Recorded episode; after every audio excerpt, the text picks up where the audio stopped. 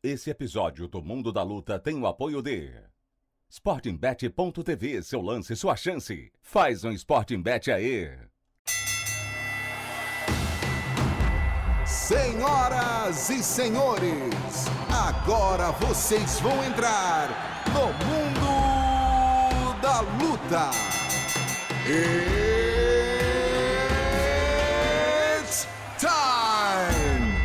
Salve, salve galera! Sejam muito bem-vindos a mais uma edição do podcast Mundo da Luta, o podcast especializado em esportes de combate. Eu sou Marcelo Russo, editor do Combate.com e estou aqui hoje com dois camaradas meus de longa data do combate, do Combate.com, para a gente falar bastante do fim do jejum, o fim do jejum de cinturões masculinos do Brasil no UFC. Primeiro, Adriano Albuquerque, meu camarada de Combate.com, tudo bem, amigo? Tudo ótimo, Rússio. Como é bom acordar numa segunda-feira com mais um título para o Brasil no UFC. Agora temos três cinturões novamente, um masculino e dois femininos, né? Então estou muito feliz de estar nessa edição histórica do Mundo da Luta. É isso aí. Para acompanhar a gente aqui, ela que milita nesse negócio aqui, acho que há uns 25 anos, mais ou menos. Ela esconde a idade, mas por aí, é mais ou menos 25 anos Aí, que está nesse negócio de MMA. Araíssa, tudo bem, minha querida? Não entrega não, Ruz, todo mundo ligado aqui no Mundo da Luta. Um salve para vocês. Muito feliz, ô Ruz, mas uma coisa é, realmente eu não escondo. Eu e o Adriano até, eu fui nas redes sociais do Adriano que eu achei que eu era a única maluca, sozinha aqui em casa, gritando, que nem se fosse final da Copa do Mundo, Brasil campeão, eu sozinha gritando, acho que os vizinhos não entenderam nada.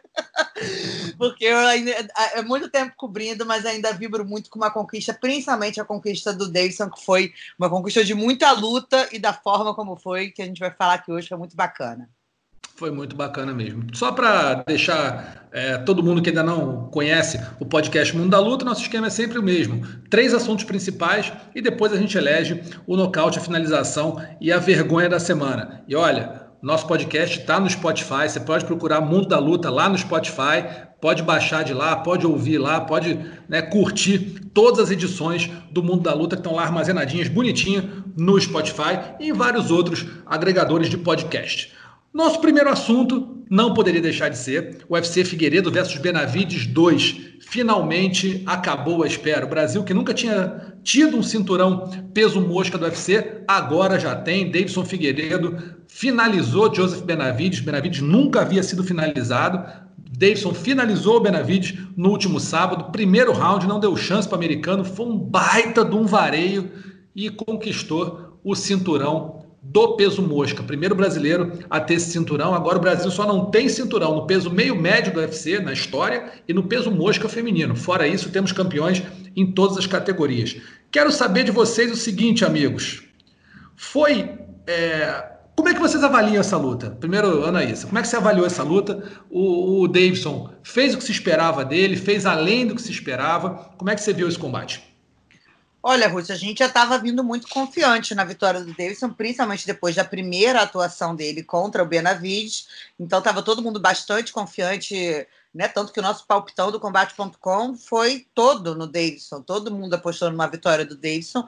É, só que eu não imaginava que realmente fosse da forma que foi, porque foi muito avassaladora, né? A gente pode chegar até um 10 a 6 na contagem ali no era 4, foi 4 minutos e 48, né, do segundo round, né? Então você imagina três knockdowns. Do primeiro, do primeiro. Desculpe, do primeiro round, é. Três knockdowns, é, duas, uma tentativa de finalização muito justa, que até agora a gente não entende como é que ele saiu dali, e depois ele honrando o que ele tinha falado antes. né? Na semana ele mudou o discurso, falou que ia nocautear. Mas lá atrás ele falou: eu quero impor a primeira finalização ao Benavides, que é um cara que nunca foi finalizado. Então, assim, eu não. Se a vitória da Amanda, talvez no passado, né, sobre a Ronda, tivesse sido uma, uma coisa muito forte, eu acho que essa do Davidson, ainda mais por conta de tudo que ele passou, né, até chegar essa tipo de cinturão, que eu acho que a gente só acreditou realmente que ia acontecer. Eu estava até o último momento, quando ele entrasse na arena, tensa se essa luta ia acontecer ou não. Então, eu acho que foi mais da, do que minha expectativa, certamente. certamente. Foi, foi, muito, foi muito melhor que o esperado. Era isso. A gente esperava, de repente, um repeteco da, da primeira luta, né? Um nocaute no segundo round. De repente, até no primeiro round, mas né, um Benavides ali é, motivado pela derrota, né, pela, pela polêmica, entre aspas, que, que, se criou lá fora em torno do resultado da primeira luta, mas foi um vareio, foi, cara, a Ana falou, né, que ele disse que ia nocautear, é, que ele mudou o discurso para dizer que ia nocautear, ele nocauteou e finalizou, porque o juiz, se ele quisesse, o, se o Gordard quisesse, ele podia ter terminado a luta por nocaute técnico ali. O, o Benavides deitou três vezes, cara. Ele apanhou muito, ele parecia que estava assustado, bicho. Ele parecia, parecia que estava com medo do que, que ele estava vindo ali. O que também reforçou as palavras do Davidson, que, cara, dá para ver que ele tem realmente uma cabeça de campeão, uma visão de campeão. Ele estava vendo tudo, cara. Ó, a Ana estava dizendo que é, tava na torcida em casa gritando, né? Eu, cara, ninguém, se, se eu, eu dizendo aqui, ninguém vai acreditar, né? Porque eu não filmei e tal. Eu tava que nem torcedor mesmo, tá no, na arena gritando, vai, faz isso, faz aquilo. E eu tava acertando exatamente tudo que ele tava fazendo. Era, vai no corpo, tá? Ele tá com a mão em pé para deixando o corpo a, é, aberto. Ele foi no corpo, foi como ele começou a baixar. Ok, baixou a mão, agora vai em cima. Deu o primeiro knockdown porra, vai para cima e tal. Depois, quando ele já estava ali em cima, já estava, porra, a luta indo para vendo, já estava vendo que a guarda do Benavides estava aberta. Vai no upper, vai no upper. Foi no upper, acertou, caiu de novo, foi o knockdown da, da vitória, né, antes de finalizar. Então, assim, foi ele estava vendo tudo que a gente aqui de, de fora consegue ver né, é, que de repente eles não conseguem ver lá por causa da adrenalina, né, do, da distância. Ele estava muito tranquilo vendo tudo, enxergando tudo que estava acontecendo. Então foi, foi com certeza foi melhor do que o esperado.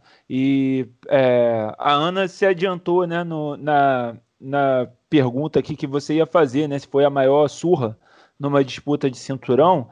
É, cara, é difícil, né? A gente tem que lembrar mesmo, né? É, forçar a, cabeça para lembrar dessas outras lutas, grandes lutas aí, né, que, que tiveram. Eu, eu acho assim, eu, eu diria que o John Jones contra o Shogun foi uma surra maior porque foi mais prolongada. Né? Foram três rounds batendo muito, dando muita porrada no Shogun. É, Amanda e Honda foi, uma, foi um massacre mais rápido. Né? Foi um massacre, porra, um avassalador, foi uma avalanche em 45 segundos. Mas essa daí tá nesse top 3 aí, pelo menos, de maiores surras.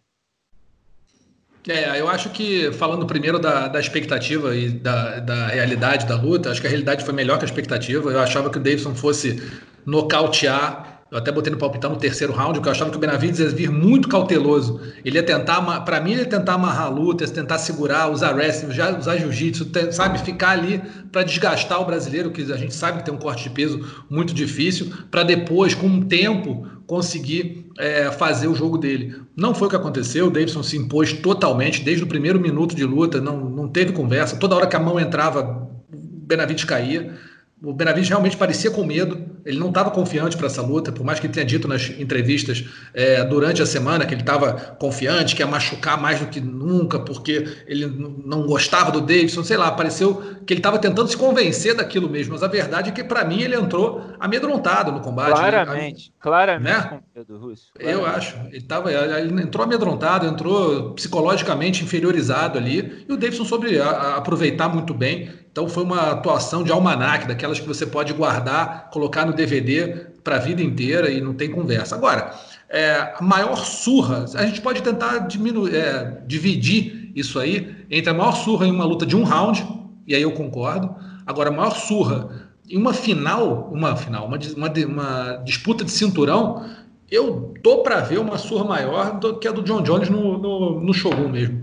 Mas numa luta de um round, aí é claro, você vai ter o McGregor no Ed Álvares, que foi uma, uma né, passeio, a, Amanda em cima da Cyborg, foi um passeio, e olha, foi contra a Cyborg, foi contra a maior de todos os tempos até o momento, e a Amanda conseguiu ali, não tomou um soco da Cyborg praticamente, e o resto foi só tratorização, né? Amanda contra a Ronda Rousey também, enfim. A gente tem lutas de um round aí que foram, foram boas, mas a do Davidson vai entrar nesse bolo. Eu não sei se foi a maior, mas eu colocaria como assim uma baita candidata a maior surra em, em uma disputa de cinturão, porque ele fez de tudo, foi o que você falou, foi o que o Adriano falou. Ele nocauteou e finalizou na mesma luta, sabe? O Benavides não estava vendo mais nada depois do. Não sei, não sei se depois do primeiro knockdown, mas depois do segundo ele estava ali no automático mesmo. Não tinha o que falar, sabe? Então, e conseguiu ainda sair.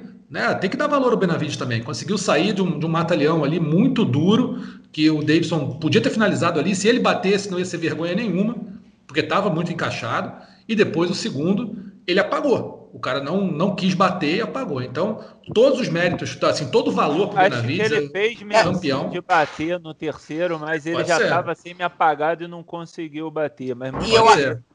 Não, e, e, vale ressaltar, né? É um adversário que já disputou quatro vezes o cinturão, também tem isso. Se a gente for olhar nessa, nessa nossa conta de adversários e surras, não é um cara, né, um desafiante qualquer, entre aspas. É um cara que enfim, coitado, é, se chama Benavides e agora está sendo apelidado de Benavice, porque realmente bateu na trave todas as vezes em que é, tentou, mas é um cara que está muito tempo no UFC, tem uma história muito querido, né? Tanto que na transmissão americana todo mundo é, chorou, porque ele é um cara que é muito querido pela imprensa americana, pelos fãs americanos, mas tem muita qualidade, mas esbarrou no Dayson. E olha, vou te falar, o, o Russo, acho que também vale destacar uma outra coisa nisso. Já falando de uma, de uma surra nos meio pesados, né? Que é mais fácil, eu acho, de se ver, não sei. A gente não. Na categoria peso mosca, a gente não vê tanto nocaute, né, finaliza, assim, não é uma coisa que, né, que é uma categoria que você vê muita agilidade, muita, muita movimentação. Não é uma categoria que você fala assim, nossa, a categoria peso mosca é a categoria dos pesos pesados, né? Que você uma mão entra e tudo muda na, na, no, no, jargão que a gente usa. Então, eu ainda ressalto isso uma, uma senhora vitória dentro de uma categoria em que normalmente não se espera nocautes e finalizações, né? E o Davidson vem aí com esse recorde de nocautes que ele tem, de finalizações. Então, acho que é um cara que tem pô, um potencial absurdo e uma vitória com um V muito maiúsculo. Imagina também a cabeça do Davidson, gente, para passar tudo que ele passou. Primeiro, trauma de né, não bater o peso. Aí, quando tá tudo fazendo a dieta encaixada certinha, o trauma da Covid, que influencia também na perda de peso, porque, como ele, ele contou na entrevista exclusiva para os nossos companheiros Marcelo Baroni e Rafael Marinho, ele ficou seis dias né, no hotel em São Paulo, ou seja, mais tempo do que o planejado no planejamento de perder o peso, sozinho no quarto do hotel, tendo que levantar a cama, levantar a cabeceira para poder suar e perder o peso. Imagina que, como que isso não afeta o psicológico de alguém é, viajou na, na, semana da luta, chegou depois da hora né, que ele chegaria normalmente, voando comercial é, para Paris, para depois ir para Abu Dhabi. Né, chegou na, praticamente em cima da hora da luta, né, em termos de preparação, né, Ana? É, geralmente a galera chega numa segunda-feira, ele chegou na quarta-feira, na terça-feira de, é, de madrugada. Sim, e você vê que nada disso, né? Tipo, eu estaria debaixo do cobertor chorando, falando, ai, tomara que tudo esteja certo, deu tudo certo. Mas assim, cara, nada disso abalou em nenhum momento psicológico do Davidson, gente. Em nenhum momento. O cara estava confiante desde a primeira entrevista até. Eu acho que deve ter tido seus momentos ali de. Mas eu acho que, né, Rússia, a gente conversou com ele também. A cabeça dele com essa coisa do peso, eu acho que realmente mudou agora. Eu acho que caiu a ficha para o Deison. Tanto que nessas, nessas entrevistas pós ele continua falando isso, né? Eu tenho que continuar agora a ser profissional. Porque a primeira é. coisa, mas eu quero ser profissional. Então eu gostei da, da, da postura do, do, brasileiro. Ah, a postura dele foi muito boa, mas assim, eu, eu, eu, destaco muito a cabeça de cada um, né? Você tem, às vezes, lutadores que deslumbram, lutadores que sentem, e aí você aí pode estar a diferença entre um campeão e um excelente lutador. O campeão é diferente. Você vê, a gente conversou recentemente com o Zé Aldo, a gente conversou com lutadores que detiveram o cinturão muito tempo, que são campeões ou foram campeões. A diferença é imensa. A gente viu o Henry Cerrudo tomando um pau para depois virar a luta e conseguir conquistar o cinturão dele. É, é, é, diferente, é diferente. Então, assim, o Davidson está mostrando que tem uma cabeça de campeão, não só de grande lutador. Grande lutador, para estar no UFC, todo mundo é, né? Mas ele tem aquela cabeça blindada. E isso é muito importante. Agora, vale muito ressaltar também, assim, o, o, talento desse cara, né?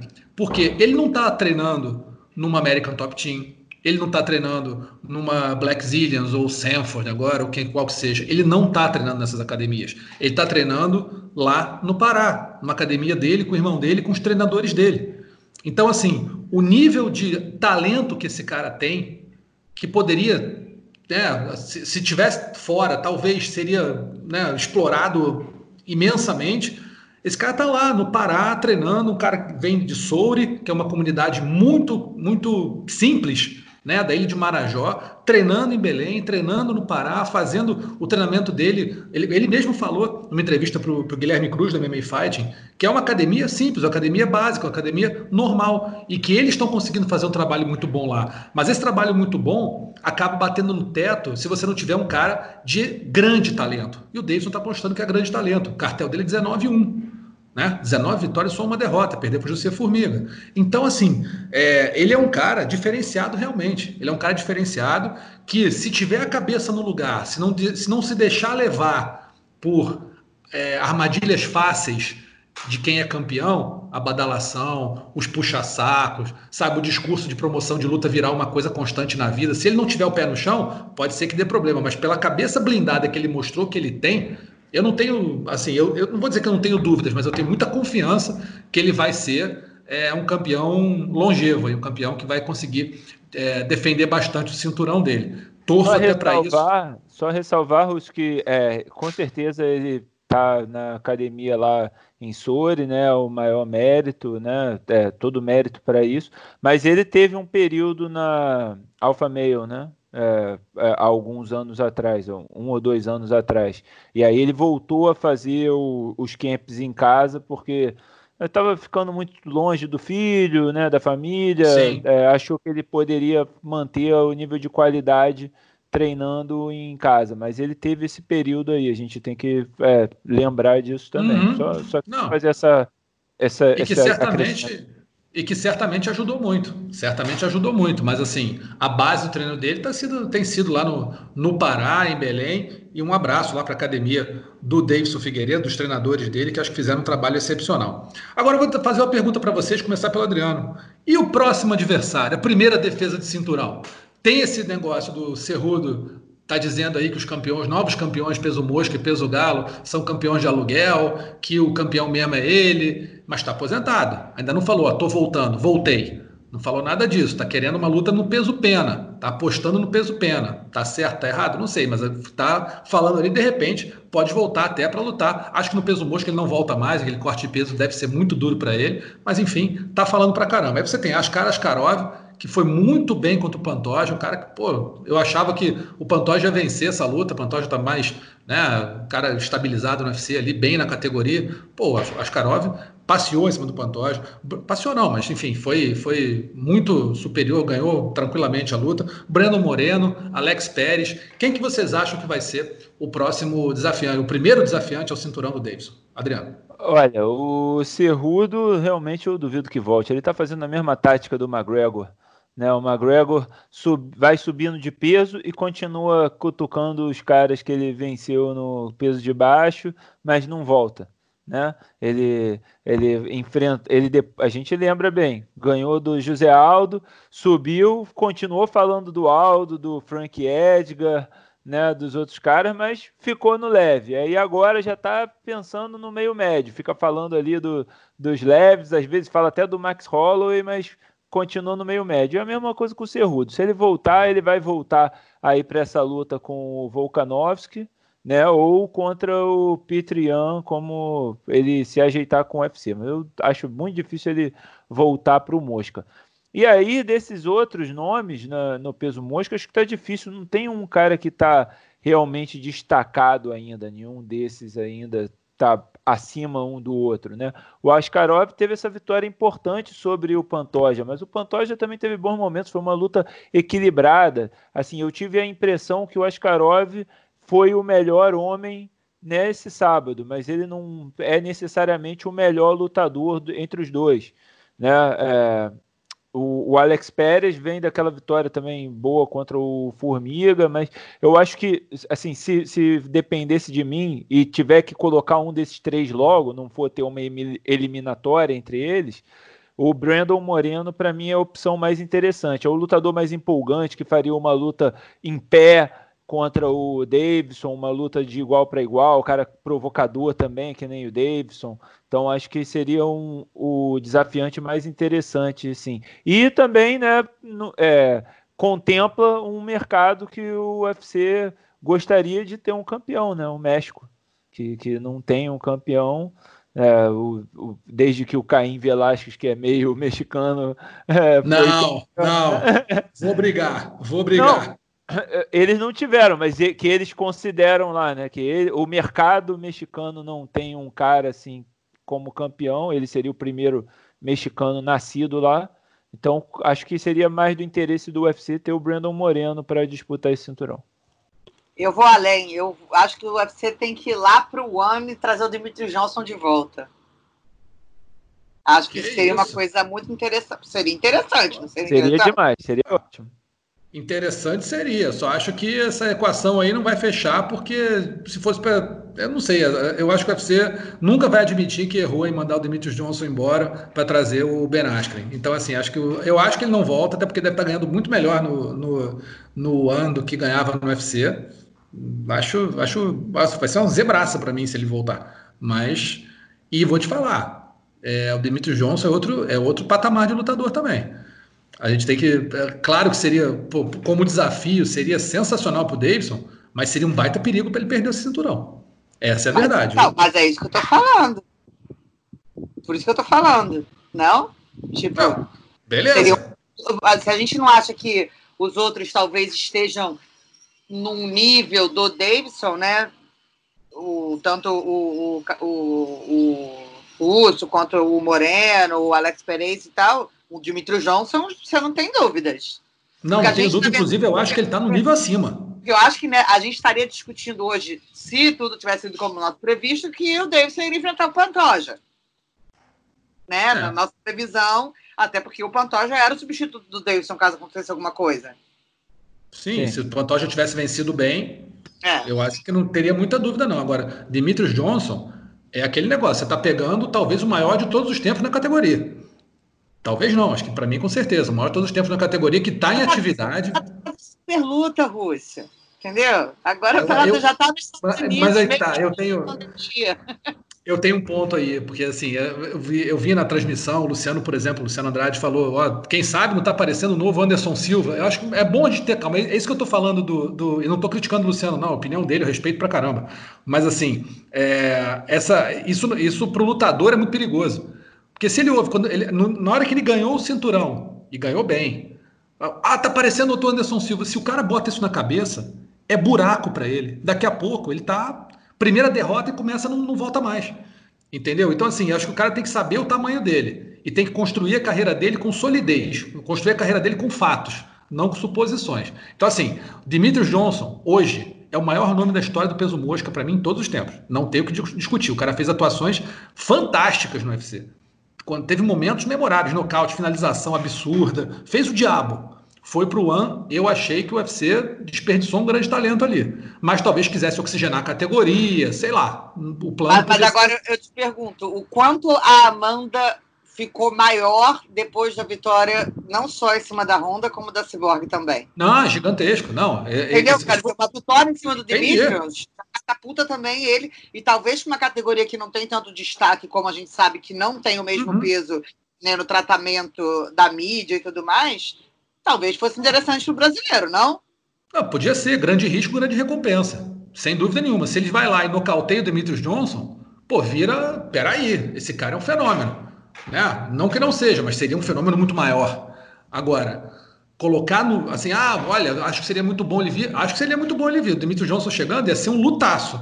Mas eu acho que teria grandes chances dele vencer o Davidson. Davidson podia ganhar dele? Evidente que podia. Mas eu não posso colocar os dois no mesmo patamar ainda. Hoje o Dimitri Johnson seria, é favorito contra qualquer peso mosca do mundo, ainda. E com o Davidson não é diferente. Só que assim, teria que chegar e se provar. Beleza. Mas hoje hoje, eu acho que não tem nem comparação em tamanho dos dois. Seria um baita desafio, baita desafio. Mas grandes chances da gente perder o cinturão. Essa é a verdade. Não dá para fugir dela. Concorda, Adriano?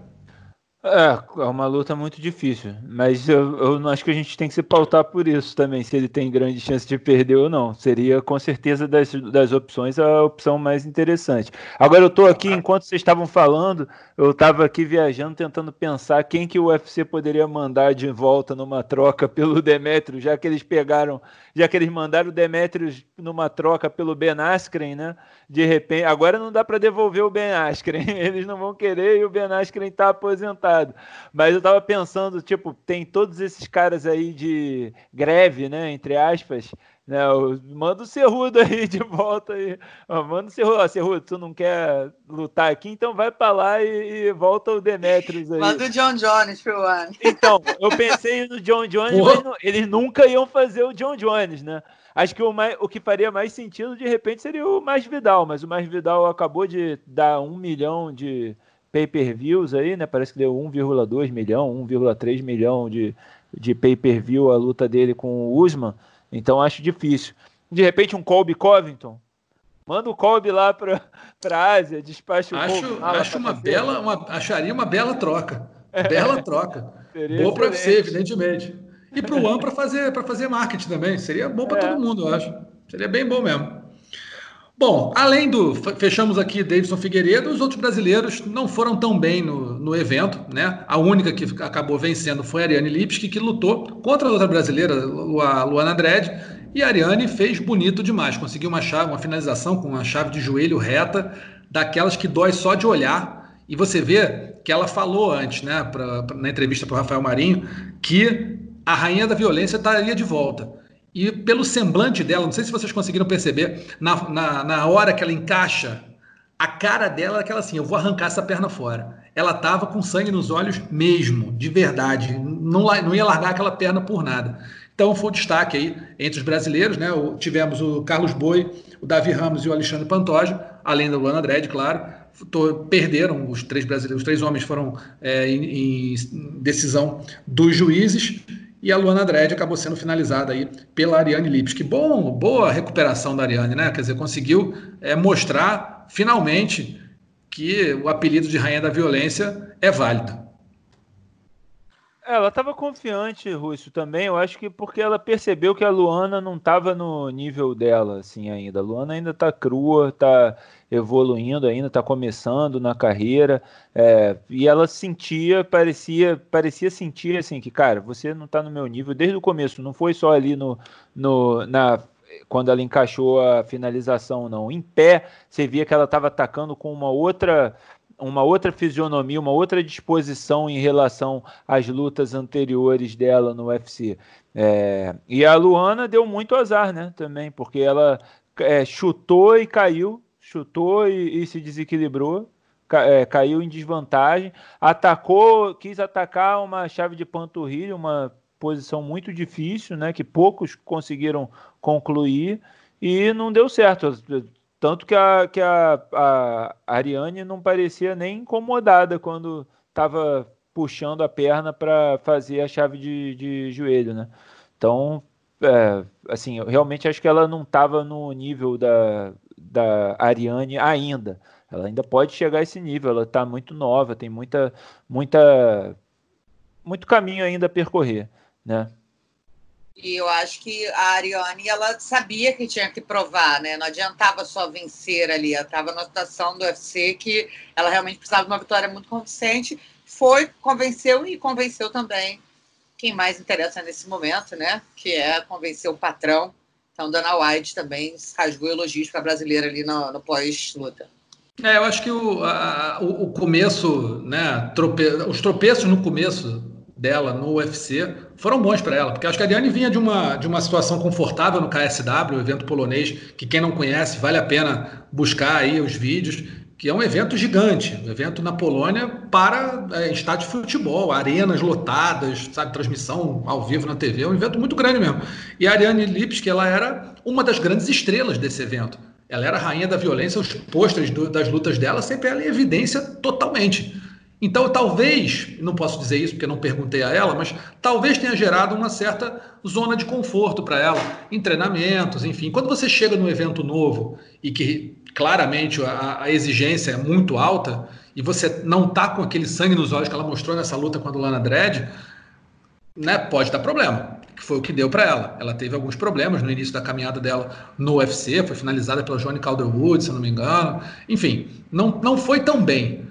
Aí agora parece que né, a ficha caiu, tudo encaixou. Ela agora se sente a lutadora do UFC, tendo que provar novamente o que ela provou lá na Polônia. E agora, é, tomara que o caminho dela aí seja mais, mais estrelado do que foi até agora. E a Luana Dredd, isso que o Adriano falou, uma lutadora ainda um pouco com muito menos experiência do que a Ariane Lipski, né? Tem tudo para crescer, tá aí num grande palco, é uma grande oportunidade para ela. Tomara que ela se recupere muito bem aí dessa finalização. Parece que vai ter que fazer uns exames no joelho, teve um problema de ligamento, enfim. Mas vamos torcer para dar tudo certo também para Luana Dredd e que tudo corra bem para ela.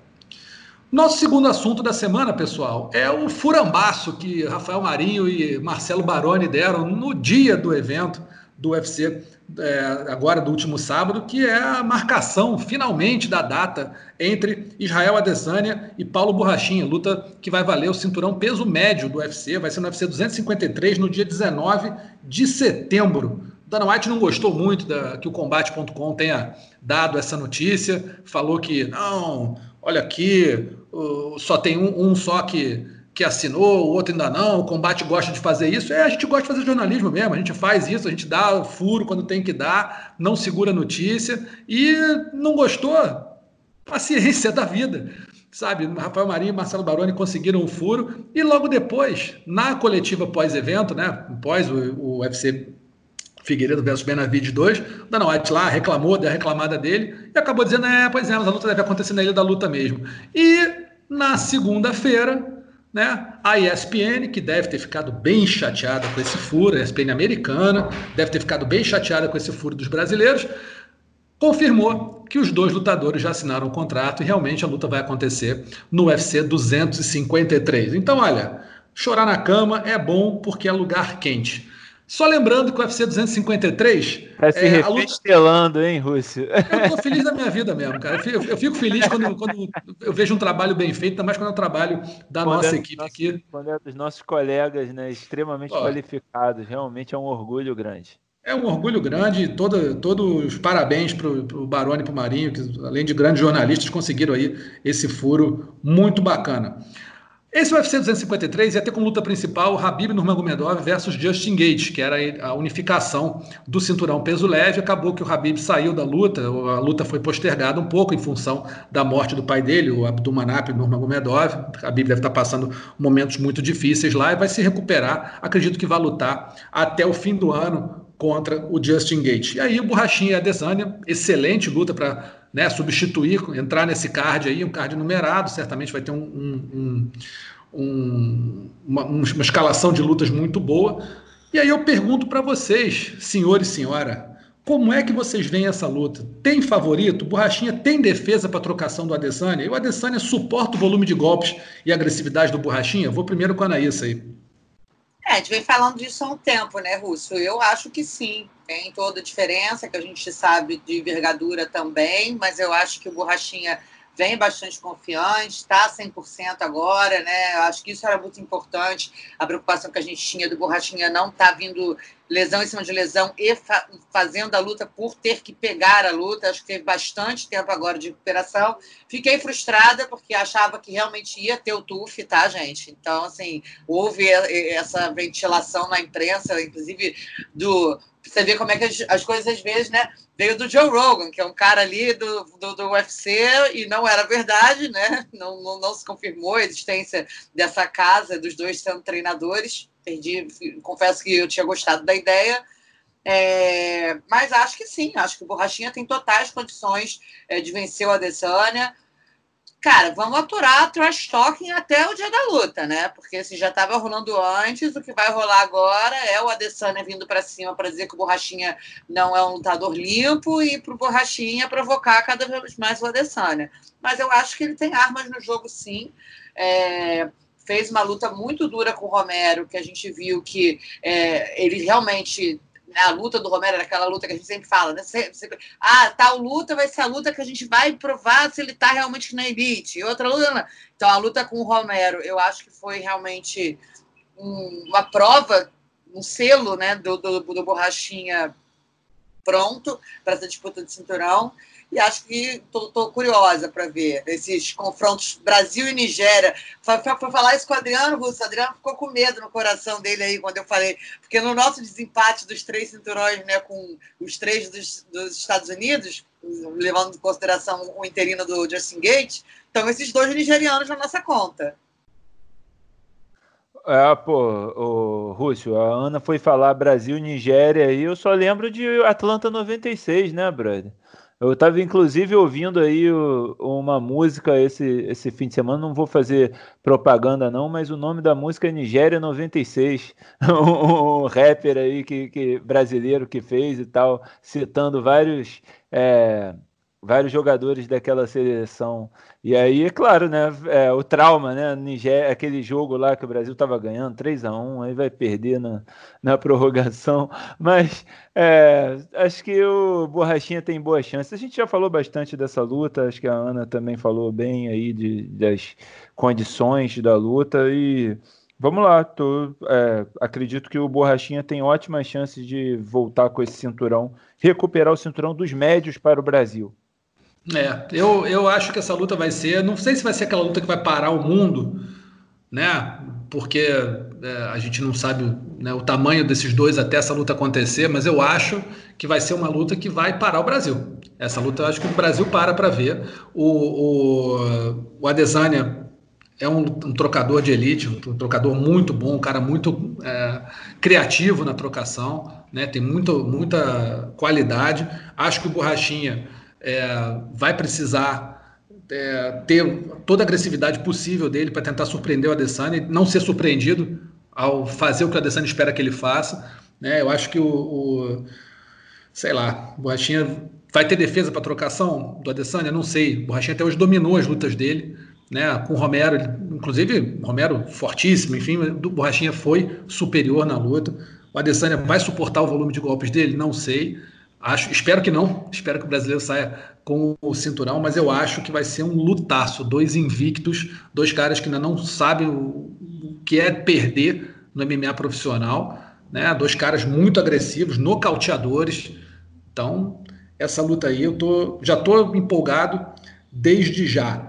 Agora, vocês acham que o Adesanya tentou adiar essa luta com borrachinha, como foi falado aí, que ele, o Adesanya recebeu vários é, várias propostas, nunca assinou, foi assinar só agora. A gente está ouvindo né, a equipe do, do, Borrachinha falando isso, que ele correu, que estava fugindo da luta, que estava mentindo, que nunca tinha. Ou vocês acham que isso aí é mais é, promoção da luta mesmo?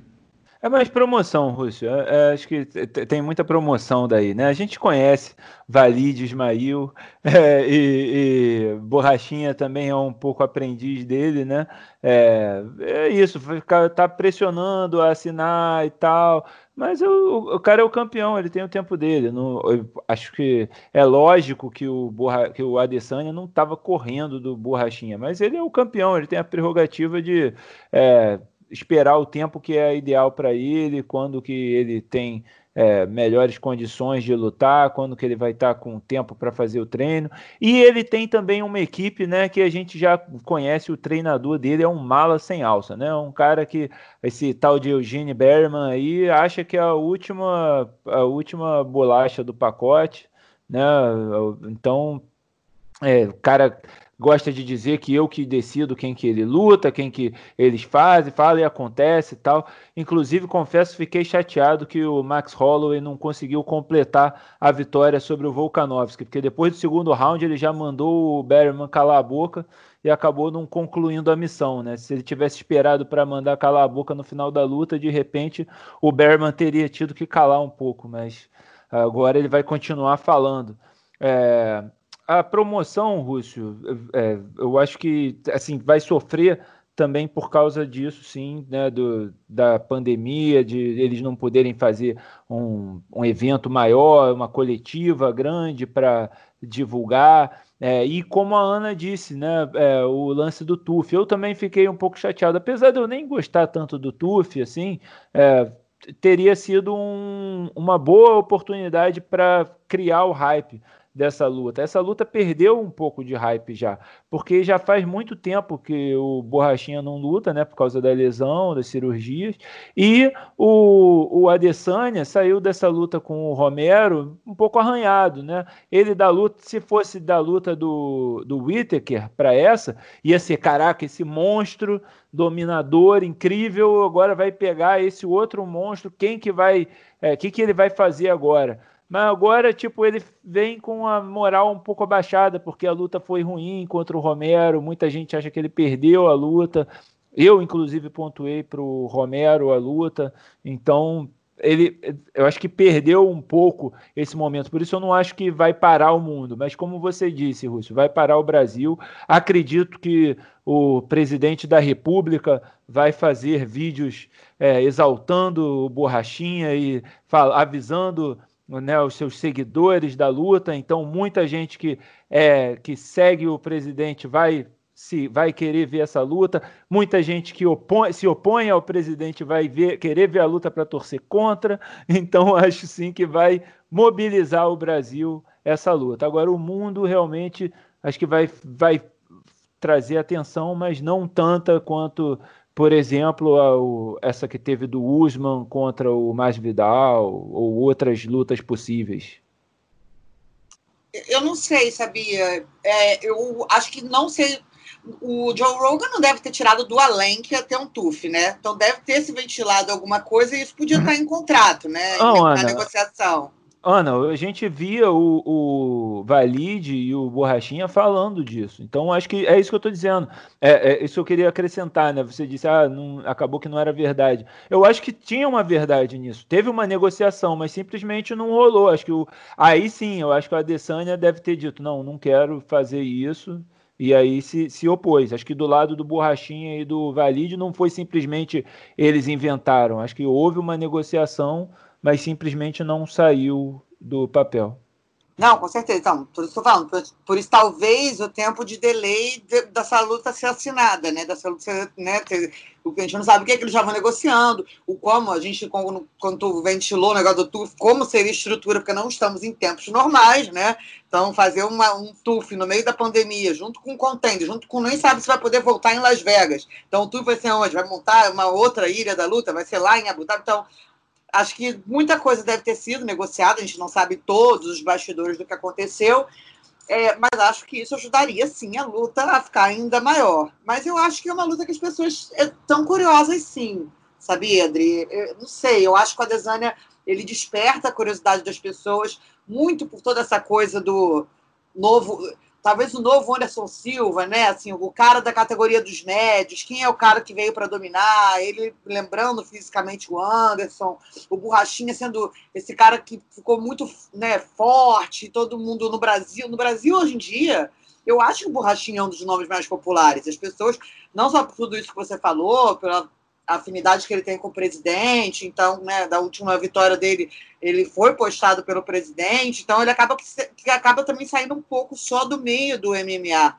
né? O, o, o Paulo Borrachinha, que não tem papas nas, nas línguas, fala mesmo, provoca todo mundo, está cada vez mais, como a gente tem percebido nas redes sociais, investindo no inglês, então ele tem se comunicado muito em inglês nos canais dele nas redes sociais.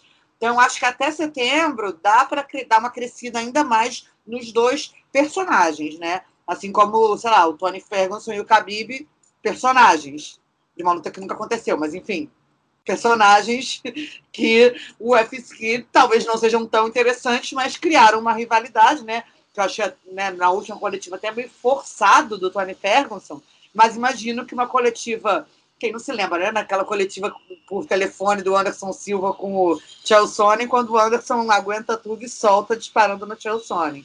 Então, acho que, quem sabe, né? Pode, não pode chamar atenção é, conforme agora, agora sim vamos ter o crescimento real com uma data certa para a luta.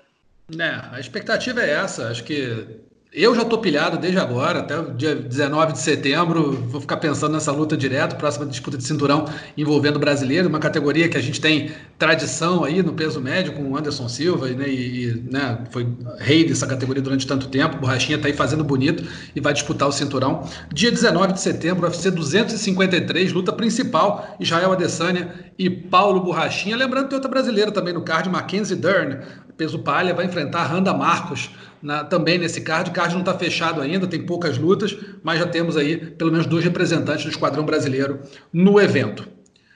Nosso terceiro assunto da semana, pessoal, UFC Whittaker versus Till, a última, o último dos quatro eventos dessa fase inicial aí da Ilha da Luta, marcado lá para Abu Dhabi, e vamos ter nada menos do que oito brasileiros em 14 lutas nesse próximo sábado. O evento acontece agora, dia 25 de julho, card preliminar às 6 da tarde, horário de Brasília, card principal começando às 9 da noite, tô também no horário de Brasília. E aí vamos ver como é que vai ser essa, essa essa promoção aí para o Brasil vai ter despedida do Rogério Minotoro fazendo trilogia com Maurício Shogun, Fabrício Verdun recepcionando Alexander Gustafsson, sueco, que já enfrentou John Jones duas vezes na disputa do cinturão do meio pesado, agora no peso pesado. Marina Rodrigues, brasileira ainda invicta, vai encarar a ex-campeã peso palha, a Carla Esparza. Alex Cowboy enfrenta o polonês naturalizado alemão Peter Sobota.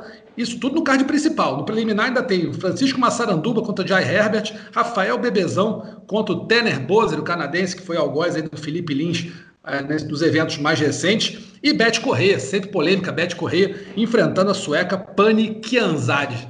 Disso tudo aí, amigos, vou começar com a Anaísa. O que, que você espera desse evento? Que luta dessas todas aí, ou que lutas estão te chamando mais atenção? Aí eu tenho apostado há um tempo na Marina, então eu tô curiosa para ver, porque eu acho que é uma garota que tem muito potencial para crescer dentro da categoria. É, luta contra a Carla, uma grande luta para ela, porque é uma adversária de nome, de peso. Então eu tô bem curiosa, apesar de não ser né, com tantos nomes é, mais famosos né, do Brasil no card, eu tenho acompanhado bem de perto a Marina, então é uma luta que eu tô bem curiosa para ver. Cara, e eu quero ver, quero ver como que se sai o Gustavo na categoria dos pesos pesados. Acho que vai ser interessante a gente ver se realmente um cara que tinha a grande vantagem na categoria dos meio pesados ser o seu alcance, a sua envergadura, um gigante para a categoria dos meio pesados, como ele se comporta na categoria dos pesos pesados. E, cara, o pessoal pode criticar e tal, mas eu, eu sou apegada a Minotauro e Shogun como luta, entendeu? Então, eu não gosto nem de falar. Não sei se eu queria ver, na verdade, essa trilogia, mas acho que até é simbólico para o Minotouro se despedir com a trilogia, né? Então, não sei. É meio saudosista, é, é uma mistura de sentimentos isso aí, esse, essa luta. Vamos ver. Tá interessante. Falei de tudo, não falei da luta principal, né? É. Não, mas, mas vamos deixar. Mas calma, vamos, vamos falar dela daqui a pouco. Brasileiros agora. a gente está falando de brasileiros primeiro. A gente está falando dos brasileiros. É, Cara, só entrar nisso né, que você falou, é realmente você acho que foi precisa. É uma homenagem ao Minotouro, né? Essa luta. É tipo, ah, a gente vai te dar mais uma chance, né? Para essa luta é muito importante para você, você vai se despedir. Então vamos te dar mais uma chance de vencer o Shogun. A segunda luta realmente foi duvidosa. Muita gente acha que o Minotouro venceu aquela luta, né? Então, né, é justo pelo que ele fez na carreira né, tudo que, que ele representa para o MMA, não só brasileiro, como internacional. Então, acho interessante. Eu também talvez não tivesse muito interessado em ver essa luta, mas é isso, vale, vale a pena pela homenagem. A gente vai poder ver o Minotauro uma última vez é, num clássico desses, né? É, bom, a Ana já falou bem dessas lutas. Acho que a luta do Cowboy contra o Sobota é, é bem interessante. É, né, o Sobota é um, é um, cara difícil, assim, complicado. O cowboy a gente nunca sabe como que vai vir para a luta, mas ele está vindo de vitória. O Massaranduba vai pegar um cara que é um estreante, mas que vem cheio de hype, numa sequência muito boa, que é esse Jay Herbert, né, campeão do Cage Warriors. Então pode ser uma luta perigosa. E é, acho que essas são as duas lutas assim que eu acho mais interessantes. Eu vou dizer só que acho que a luta da Beth é uma luta boa para ela, uma boa luta para a Beth Correia. Né? Ela já vem de vitória também e a Pani Kianzad ainda não se encontrou aí no UFC, não acho que vai ser agora.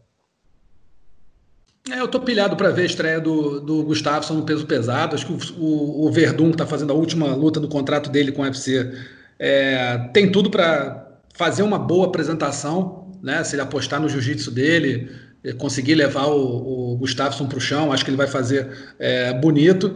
Tô, não, assim, vou, vou, dar o mérito à, homenagem ao Minotouro, luta com o Shogun, enfim, mas é uma luta que eu não, não me diz muita coisa, acho legal, né? Por ter dois lutadores lendários ali de grande história do MMA mundial, principalmente no brasileiro. Shogun, ex-campeão do Pride, ex-campeão do UFC. Então acho sempre legal ver, mas é, como luta não vejo grande coisa.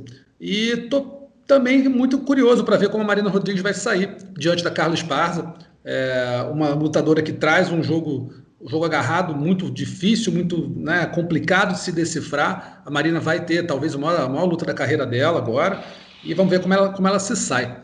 É, só lembrando que esse evento aqui, a gente tá, eu estava dando uma olhada aqui no card, são quatro ex-campeões né, em ação. São o Itaker, o Shogun, o Verdun e a Carla Spaz, quer dizer, um, um card com, com, bons nomes. Né? Um card está recheado de, de, nomes de peso aí. E falando no Itaker, vamos ver aqui a luta principal. Ele enfrenta o Robert Whittaker, né, ex-campeão peso médio, enfrenta o Darren Till, que já fez uma carreira boa no peso meio médio, agora está aí tentando a sorte no peso médio. O que, que, vocês acham, Adriano, primeiro? Robert Whittaker ou Darren Till? O que, que acontece nessa luta aí? Eu ainda não, não fiz o meu estudo para essa luta, Rússio. Eu vou mais pelas minhas lembranças dos dois, assim. Acredito que o Whittaker é o lutador mais técnico, mais é, perigoso, e é, né, mais acostumado com peso também, então eu, eu tô apostando no Whittaker. Mas é, é uma luta muito parelha, muito difícil de, ponto, de, de dizer o que, que vai acontecer, porque o tio é muito comprido, é muito bom.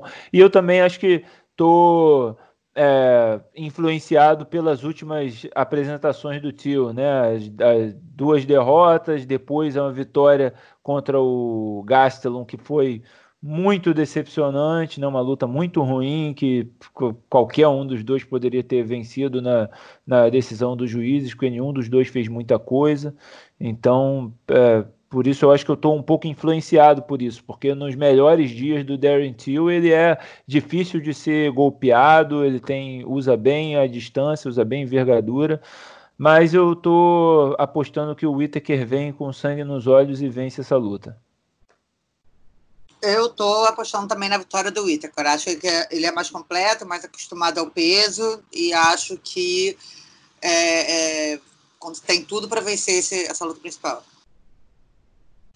É, eu vou no Whittaker também. Acho que ele é um lutador mais completo. Acho que a movimentação dele é muito boa, é um cara muito cerebral, sabe, consegue ler bem o adversário, fez lutas duríssimas com o Romero, conseguiu boas vitórias. Acho que é um. É e tem experiência de campeão, né? Faz diferença. Então acho que o Whittaker, apesar de estar parado um tempo aí, eu acho que ele pode levar melhor sobre o Darren Till na luta principal desse UFC. Whittaker versus Till, que acontece dia 25 de julho, próximo sábado, lá na Ilha da Luta, fechando esse ciclo inicial aí em Abu Dhabi. Você acompanha ao vivo no combate às 6 da tarde, card principal, card preliminar, card principal às 9 da noite, sempre no horário de Brasília. Antes um pouquinho, 15 minutinhos, meia hora antes, tem o aquecimento combate. Você acompanha aqui no combate.com. Aquecimento combate, as duas primeiras lutas é, em vídeo, o restante do evento em tempo real. O Sport TV 2 passa o aquecimento e também as duas primeiras lutas do card preliminar.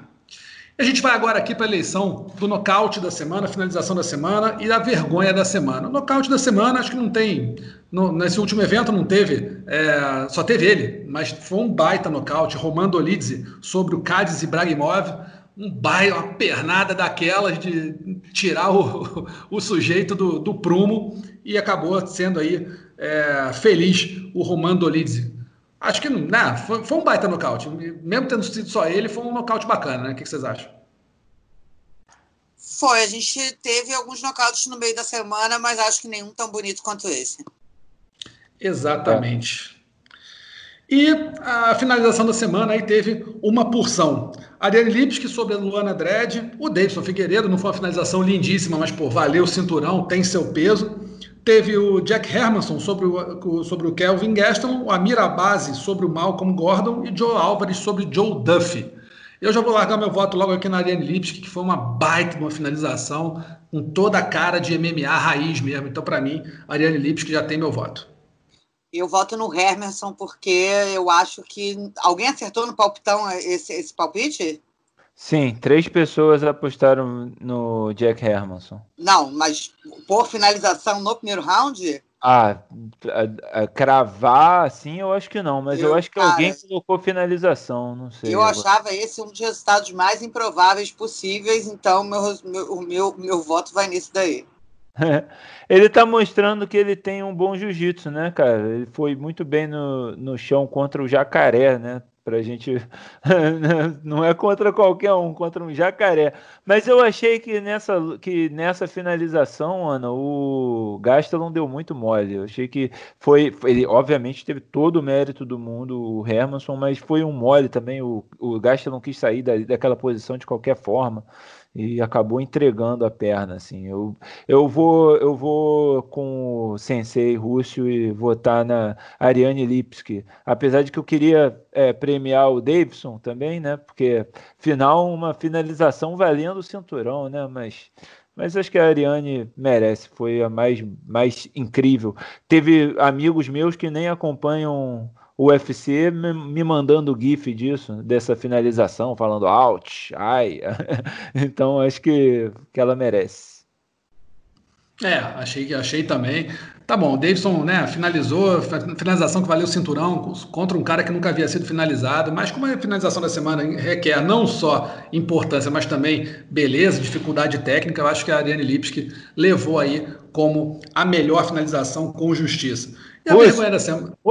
antes da gente entrar na vergonha da semana, já porque a gente passou muito rápido pelo, quer dizer, muito rápido entre aspas, pelo evento da, do fim de semana, né? A uhum. gente só, a gente praticamente só falou do Davidson e da Ariane. Eu queria só destacar é, alguns caras que eu vi que eu gostei da performance, que foram o Rafael Fiziev, né? Fez uma luta contra o Mark Diachiese, um cara muito duro, o Diachiese, mas o Fiziev bateu muito, mostrou um chute sinistro. E o cara que ganhou o Davi Ramos, cara, o, o armeno Armand Sarukian. Cara, esse cara. Duríssimo, duríssimo. Ele, ele é um talento, ele tem um futuro nessa divisão aí dos leves. É, eu, eu, acho que a gente é, não vou entrar muito no, no, no, na estratégia do Davi, que eu achei um pouco questionável, achei que ele poderia ter lutado melhor, mas ele é um cara muito duro, em pé também, no chão, de tudo. E o Arman se livrou de, de, das tentativas de queda, colocou o Davi para baixo e em pé, cara. Porra, ele, ele tinha umas combinações, um, uns ângulos que eu não, não costumo ver, não, nunca tinha visto. É, umas combinações de jab com upper, com, com os cruzados vindo de ângulos diferentes, aquele chute com a perna da frente, chute alto com perna da frente. É, sabe, um jogo muito variado que abriu os olhos, assim. E queria elogiar, apesar da derrota, o Carlos Boi. Eu discordei da derrota do Boi. Achei que teria sido empate. Pontuei como o Minotauro pontuou na transmissão. 10 a 9 para o Boi nos dois primeiros rounds e um 10 a 8 para o Sergei Spivak no terceiro. O Boi mostrou um bom boxe, Achei um excelente boxe, só que precisa variar um pouco mais, acho, né? Chutar um pouco e, e mais do que isso, né? A defesa de queda, o wrestling dele tá é, precisando de muito trabalho, porque o Spivak, quando resolveu botar ele para baixo e dominar a luta no chão, foi ele passeou. Eu, eu, quero acrescentar então também uma finalização, pode? Não sei se estava na nossa lista, mas foi o cara que mais me chamou a atenção durante a semana, que foi o Shimaev, que é o tal é russo naturalizado sueco, treina lá com o Finfou, entrou de última hora no evento, passou o carro no John Phillips, também foi uma passada de carro lá Davidson, quem viu foi a última luta que encerrou o evento de quarta-feira, e já saiu desafiando, pedindo para o Dona White o Donald Cerrone. Tô vendo aqui que já está com luta marcada para o dia 25 de julho. Então, cara, o cara, o, o conversei com o Finfou, né, treinador deles lá é, na Suécia, ele falou, cara, ele é um cara dos mais duros, fica de olho nesse nome. Então, quero também destacar a finalização do Kamzat não sei se estou falando certo, mas enfim, Shimaev em cima do John Phillips, que vinha com toda a pompa né, dele por causa da PFL. Então, um cara para a gente ficar de olho. É, esse Shimaev é muito bom mesmo. E, e é, se não me engano, essa luta, ele lutando agora no sábado, é um recorde de menos tempo entre lutas, né, no UFC. Que vai ser o quê? 10 dias, mais ou menos. É, 10... é, foi dia 15 e será dia 25, 10 é, dias, exatamente. 10 dias, acho que é o recorde. Esse aproveitando da Ilha da Luta. É. É isso, tanto que o cara nem saiu de lá, ganhou e ficou perturbando todo mundo para ter luta, né? Então, parabéns, ah, vamos tá, tá só lembrando, né? Porque ele, ele, não, ele não lutou na categoria de origem dele, né? Sim. Então, como ele é uma da hora, é importante lembrar por causa de corte de peso, então talvez tenha sido por isso que ele tenha sido liberado também para lutar em tão pouco tempo. É, agora ele vai, agora ele vai lutar no, no meio médio. Ele lutou no peso médio, vai lutar agora no meio médio, mas tá aí o fique de olho do Gamzat Shimaev realmente foi, foi muito bem mesmo. O John Phillips apanhou que nem boi ladrão no evento do meio da semana. E agora, amigos, a vergonha da semana acho que não podia ser outra, né? Não tivemos grandes vergonhas por parte dos lutadores, mas a imprensa americana nos salvou aqui na nossa vergonha da semana, quando todo mundo da bancada da transmissão do UFC apareceu chorando depois que o Joseph Benavides chorou na coletiva. Eu acho o seguinte, Todo mundo pode torcer para quem acha que tem que torcer. Todo mundo tem que ser, tem o direito de ter seus preferidos, gostar de A ou de B. Agora, você na transmissão oficial, tá lá na bancada, mas cair no choro, sabe? Quando, assim, o cara apanhou duas vezes, já era para estar tá esperando que ele fosse apanhar a segunda, né? Apanhou na primeira, lamentavelmente. Ah, mas tomou a cabeçada. Não, ele deu a cabeçada. E aí depois na segunda luta, o cara toma um passeio como, sabe, dificilmente se vê. E aí você tem que estar preparado para fazer seu trabalho. Ficar chorando na, na bancada, para mim, foi uma baita de uma vergonha da semana da imprensa americana, principalmente dos comentaristas, né? Michael Bisping, o Paul Felder, todo mundo ali deixando, rasgando o diploma e mostrando que estavam torcendo muito lá para o nosso. Nem sei se tem diploma, mas enfim, rasgando ali a, o contrato e vendo que estavam mostrando estavam torcendo abertamente para o Benavides, que é casado com a repórter Megan Olive do UFC e provavelmente tem muito trânsito ali, né, é, pessoalmente com, com toda a equipe, mas que, pô, você entrou lá para lutar e perdeu? Gente, chorar na bancada, sinto muito. Para mim, é a vergonha da semana clássica, tradicional. Não sei se vocês concordam comigo, então falem aí. É, eu não sei, eu não acho tão vergonha assim, eu não sei o grau de amizade. Eu já sabia, levantei a placa aqui, ó, eu não, já eu sabia. Não acho verdade, porque eu, quando o Rod chorou contra a Jéssica, todo mundo achou lindo, emocionante. Então, assim, chorar na vitória, chorar na derrota, quando, sei lá, quando, quando o Brasil perdeu na Copa, a gente teve esse caso aqui, quando o Brasil foi eliminado, entendeu? Então, eu não sei o quanto o choro é verdadeiro ou não. Mantenha Talvez... a minha opinião. Não, tudo bem, mas é eu acho que eu tenho outra vergonha da semana. Eu tenho a ver... para mim a vergonha da semana é aquele juiz que eu não sei o nome dele do UFC que está fazendo lambança atrás de lambança. Ô, Ana, era exatamente o que eu ia propor, cara. Você tá justamente, ó, já tenho aqui o nome para você. O nome do árbitro é Dan Movahed. Aliás, acho que é, é Dan Mohaved ou Dan Movahed. Aqui eu é Dom Dan Mohaved. Dan Mohaved. Aqui aqui tem um lugar que está Dan Movahed, outro.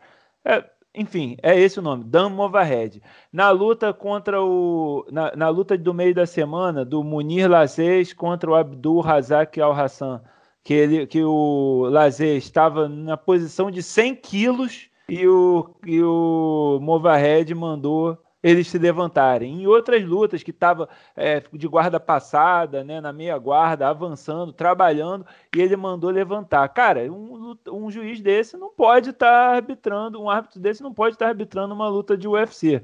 Foi mal. Ele pode de repente estar tá nos níveis mais baixos ou nesses eventos que é, gostam de luta em pé, só gosta de luta em pé e tal, mas pô, não pode. O cara tá numa posição de claro domínio, de, avançando e, e, é mandado ficar em pé. E ele arbitrou várias lutas agora, no sábado, né, Ana? E acho que os lutadores que é, tiveram sorte dele não ter levantado ele ou da luta ter permanecido em pé. E não sei se ele levou uma chamada também e permitiu mais.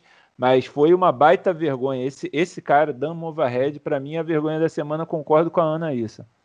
Então tá eleito. Aqui o Ruth pede. Chora agora, Ruth. Chora aí você agora. não verás. Não verás essa cena. Mas então tá aí. Eu achei que fosse ser unânime, mas que bom que não teve unanimidade. Tá aí, Dan Movahead, então. O vergonha da semana, o árbitro que fez lambança atrás de lambança aí na, nos eventos da Ilha da Luta lá em Abu Dhabi. Amigos, eu vou me despedindo aqui do, do da, da, edição dessa semana do podcast Mundo da Luta, agradecendo aí ao Adriano Albuquerque, Anaísa. Amigos, obrigado, viu? Mais uma semana aí foi para conta. Mais uma semana para conta, estamos chegando ao final ou não da Ilha da Luta. Vamos ver ou se não. o mistério continua. Mas o que é garantido é que teremos muitas edições do UFC pela frente e muitas edições do podcast. É isso, é isso aí. aí. Um abraço, gente. Tá aí, então você ouve o podcast Mundo da Luta no combate.com, pode baixar lá ou então ficar ouvindo enquanto faz seus afazeres em casa, mas também pode baixar no Spotify, no Google Podcasts, no Apple Podcasts e no Pocket Casts. Ou baixa ou ouve lá também, tá bom? Um abraço, pessoal. Até semana que vem. Tchau, tchau. Finalizado. Semana que vem tem mais Mundo da Luta.